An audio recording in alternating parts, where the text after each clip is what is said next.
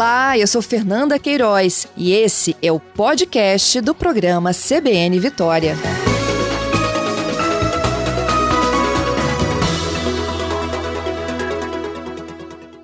Eu vou seguindo aqui também com o que a gente come, viu? Tem muita gente que já aboliu da alimentação lactose, glúten, achando que esses são alimentos que contêm, né? Essas substâncias, esses produtos, que provocam muito mal à nossa saúde, principalmente inflamação, problemas gástricos. E só que tem outras coisas também que complicam, por exemplo, a nossa digestão e funcionamento do intestino. Eu vou conversar ao vivo agora com a médica que é gastroenterologista funcional integrativa, a doutora Richaene Esteves Ferreira, que vai nos contar um pouquinho de como fazer com que o corpo funcione bem, com ou sem glúten, com ou sem lactose. Bom dia, doutora. Bom dia, Fernanda. Bom dia a todos os ouvintes da CBN. Obrigada pela sua gentileza de conversar ao vivo aqui conosco nessa sexta-feira. Eles são vilões mesmo, de fato? Lactose, glúten? Fernanda, olha só, esses alimentos realmente eu não posso colocar aqui, eles não trazem prejuízo para muitas pessoas. O problema é que estão, está sendo feito de forma generalizada, é, nem sempre eles são os causadores do problema digestivo, como você mesmo disse. Então, as pessoas precisam é, ter esse cuidado de não substituírem ou não eliminar esses alimentos da sua dieta sem antes serem avaliados por um profissional da saúde que está habituado e capacitado para é, investigar e definir o real problema da pessoa. Uhum. A lactose, por exemplo, a gente encontra em produtos derivados do leite, é isso? Certo. O, a lactose, na verdade, existe o problema da lactose porque nós, ao longo da vida, nós vamos perdendo a capacidade de digerir ela. É claro que existem pessoas com deficiências genéticas que são a exceção, mas na maior parte das vezes a pessoa vai perdendo essa capacidade. Então, os idosos têm realmente um prejuízo na digestão da lactose, só que o potencial inflamatório ele é principalmente pela proteína do leite, que é a caseína. Então a pessoa substitui por leite derivado sem lactose, mas se ela tiver um contexto é, clínico, ou seja, uma predisposição para um problema, se ela continuar ingerindo os derivados do leite, é, ela vai continuar tendo essa, essa, inflamação. Então, isso acontece muito, as pessoas acham que estão se beneficiando, investindo em alimentos é, mais caros e que não estão resolvendo o problema. Hum, então, olha só, a lactose é o açúcar. É o açúcar do leite. Então, a lactose, ela causa o quê? Distensão abdominal, gases, né? Ela traz desconforto. É lógico que se isso for feito é, frequentemente, essa, essa fermentação vai trazer desequilíbrio, vai trazer o que a gente chama de desbiose. Mas uhum. a inflamação propriamente dita, aquela inflamação que começa no intestino, que vai estimular o sistema imunológico, que vai ter, que vai ter conexão com inflamações em outros lugares, como, por exemplo, o sistema nervoso central, trazendo ansiedade, depressão, esse potencial é principalmente causado pela caseína, que é a proteína do leite. Então, doutora, a gente teria que eliminar por um todo, se a gente tiver realmente é. intolerância a ambos, né? A proteína Exatamente. e o açúcar.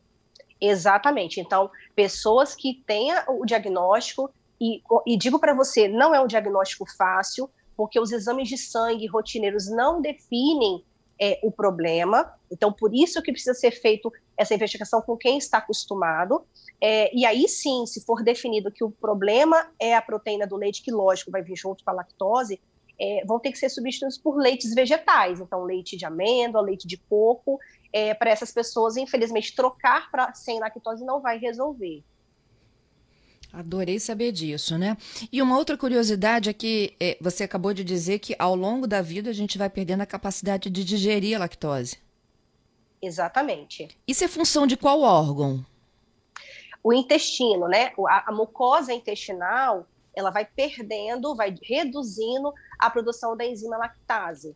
Outra coisa também, Fernanda, que acontece muito, mesmo que as pessoas é, tenham a produção das enzimas digestivas de forma correta, essas enzimas elas só conseguem atuar no ambiente ácido adequado. Então, o estômago ele tem que estar preparado com uma acidez adequada para que essas enzimas sejam ativadas quando o alimento chega no estômago. O que, que acontece muito? Com a vida moderna, com o estresse, esse ácido reduz, ao contrário de muitos acreditarem que ele aumenta, ele reduz. Então, por isso que no estresse, né, na correria, na ansiedade, a pessoa tem uma digestão tão ruim, porque essas enzimas não conseguem atuar.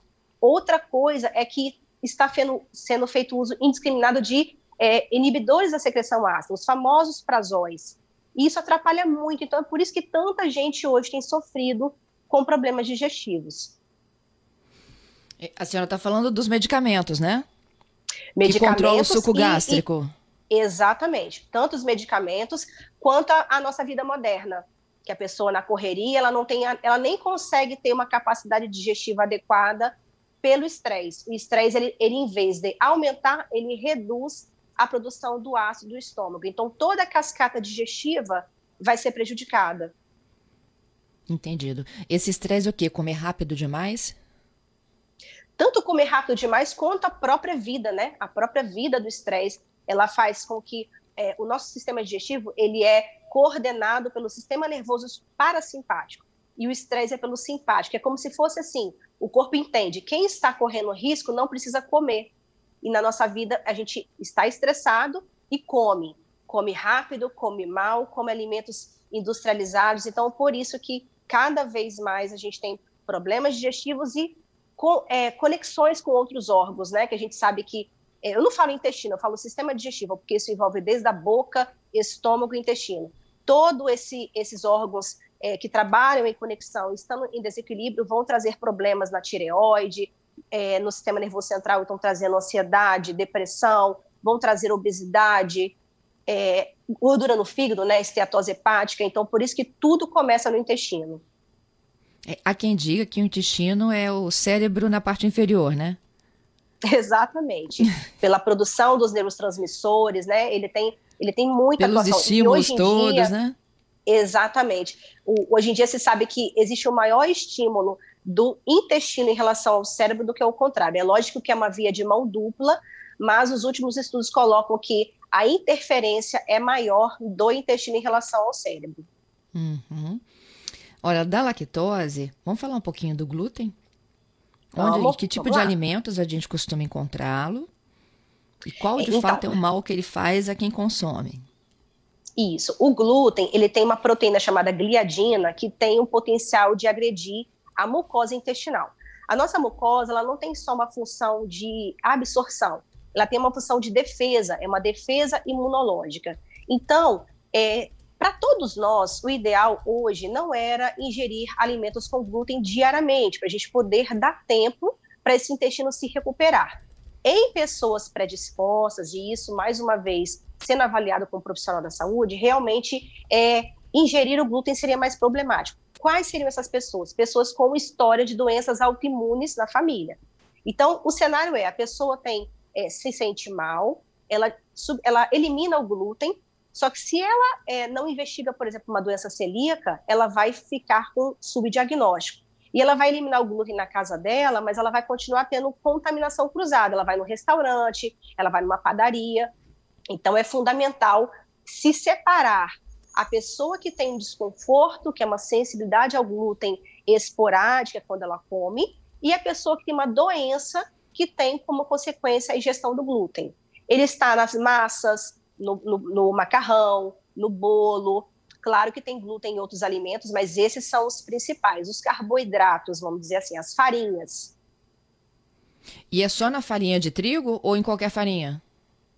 Olha, em outras farinhas, é, considerando esse contexto de contaminação, porque a manipulação é, e o preparo das farinhas, né, eles, é, a, indústria alimentícia, não, não, não, a gente não tem como garantir que vai ser feito de forma separada, então, se a gente tem uma preocupação de uma doença celíaca, a gente realmente tem que ter muito cuidado com outras farinhas. Mas, inicialmente, é, como principal é a farinha de trigo.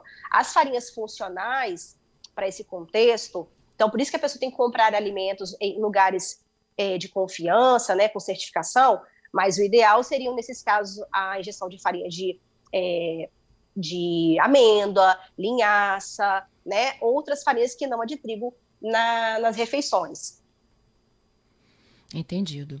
Gente, eu estou conversando ao vivo com a médica gastroenterologista funcional integrativa, é a doutora Richaiane Esteves Ferreira. A gente está falando sobre o funcionamento do intestino e coisas que a gente incorporou nos últimos tempos, de vida saudável, de excluir alguns elementos da nossa dieta do dia a dia, jogar a culpa no glúten, na lactose. A doutora já explicou que eles podem vir a fazer mal, sim, mas não necessariamente só eles, não é isso, doutora? Vamos falar do que também faz mal e que a gente não sabe? Então, é muito comum, por exemplo, essas pessoas, elas têm, além de sintomas de distensão, elas têm sintomas de queimação, aquela queimação atrás do peito. Um alimento na minha prática clínica que é muito comum é a banana madura. Então, pessoas que é, comem a, o, o, potencial alergênico, ele tem muita relação também com a frequência que aquele alimento é ingerido. Então, as pessoas também podem ter sintomas com ovo, com as oleaginosas. Então, tão comum, né, as pessoas na dieta low carb ingerindo castanha, amendoim, né, castanha de caju, castanha do Pará, amêndoas. Então, tem que ter cuidado. Os frutos do mar, tá? Então, é, então existe assim outros problemas. Então, as intolerâncias às estaminas, que são alimentos que têm o potencial de liberar uma substância da alergia. Então, tem sintomas com vinho, o próprio queijo, o chocolate, os alimentos embutidos.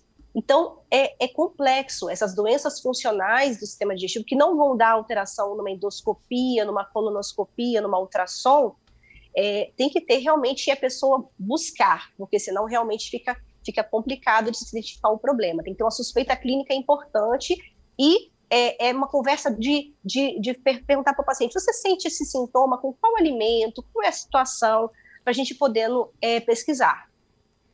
E aí começa a ir eliminando, um de cada vez, para ir testando.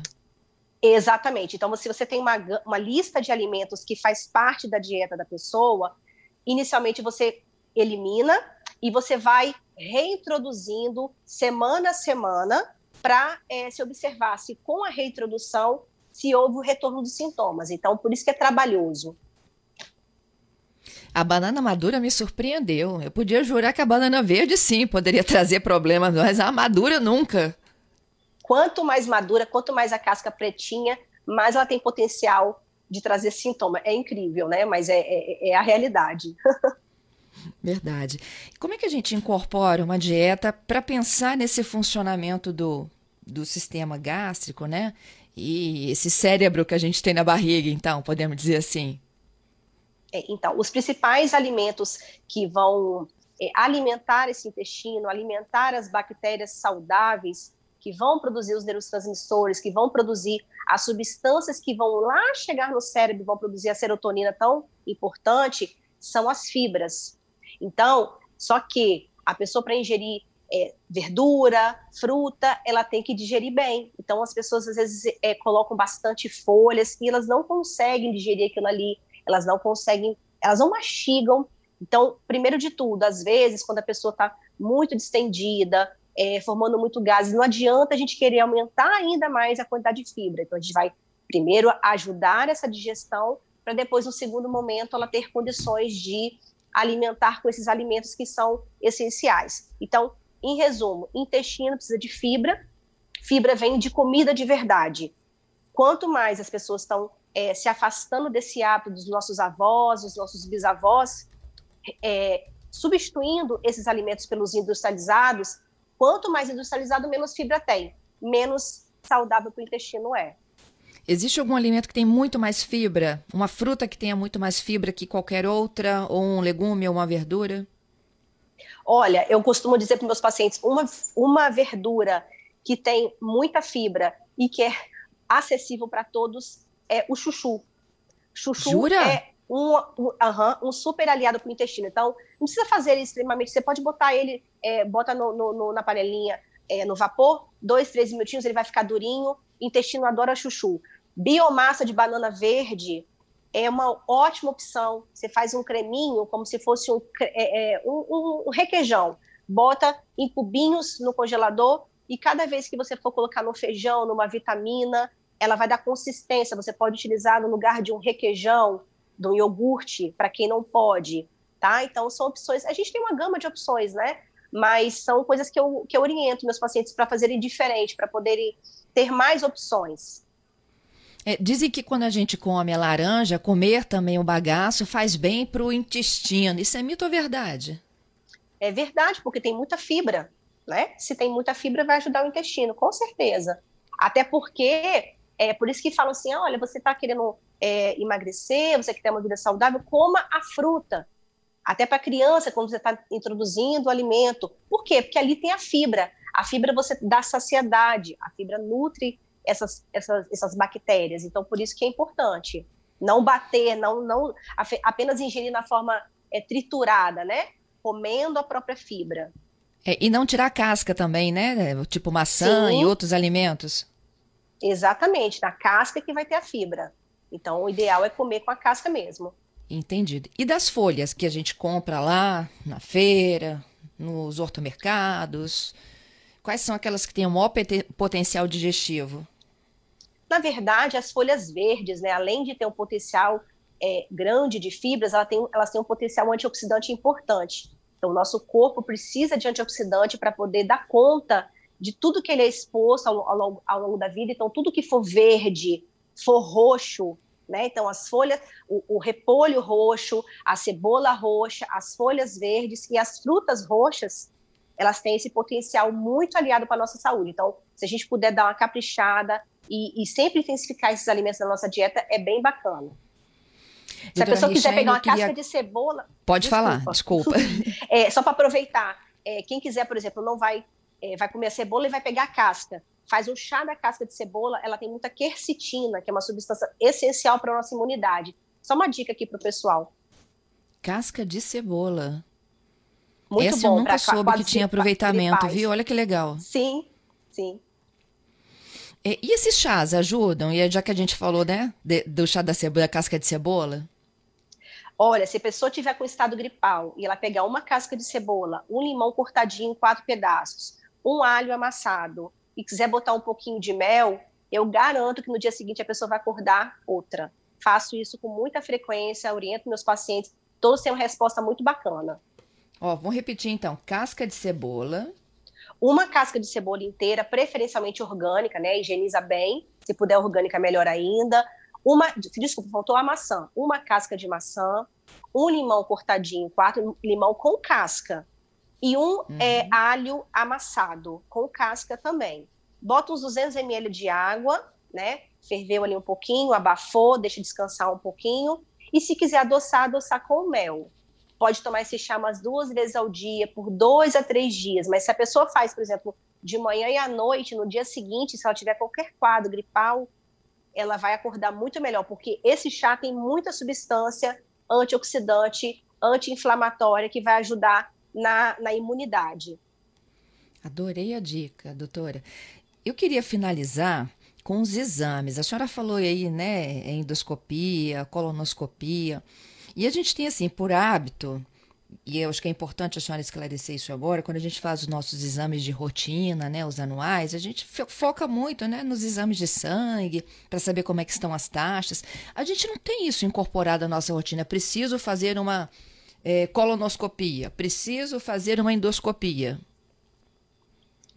Isso é muito importante você estar tá falando, Fernanda. É, primeiro que quando a gente vai fazer o exame de sangue, é, quando você colocou que né, eu sou uma profissional funcional integrativa, qual que é a diferença? A gente busca saúde. A gente não vai ver aquela referência de laboratório e se a pessoa estiver no nível inferior, próximo do, do ruim, eu vou falar que está tudo bem. Então, eu quero avaliar esse paciente e eu quero fazer uma conexão entre esses resultados de exame de sangue e a saúde dela. Esse é o primeiro ponto. Segundo ponto, colonoscopia. Em geral, a partir de 45 anos, pelo menos 50 anos, todas as pessoas deveriam fazer a colonoscopia como prevenção de câncer de intestino. Ele é o segundo câncer mais comum hoje na população feminina e masculina. E a pessoa não vai ter sintoma. Então, se ela for esperar ter um sangramento intestinal, é, esperar uma mudança de formato das fezes, infelizmente o diagnóstico vai ser tardio endoscopia, acima de 40 anos, se a pessoa tiver qualquer sintoma de má digestão, é mandatório fazer o exame. A gente não pode tratar sem antes investigar.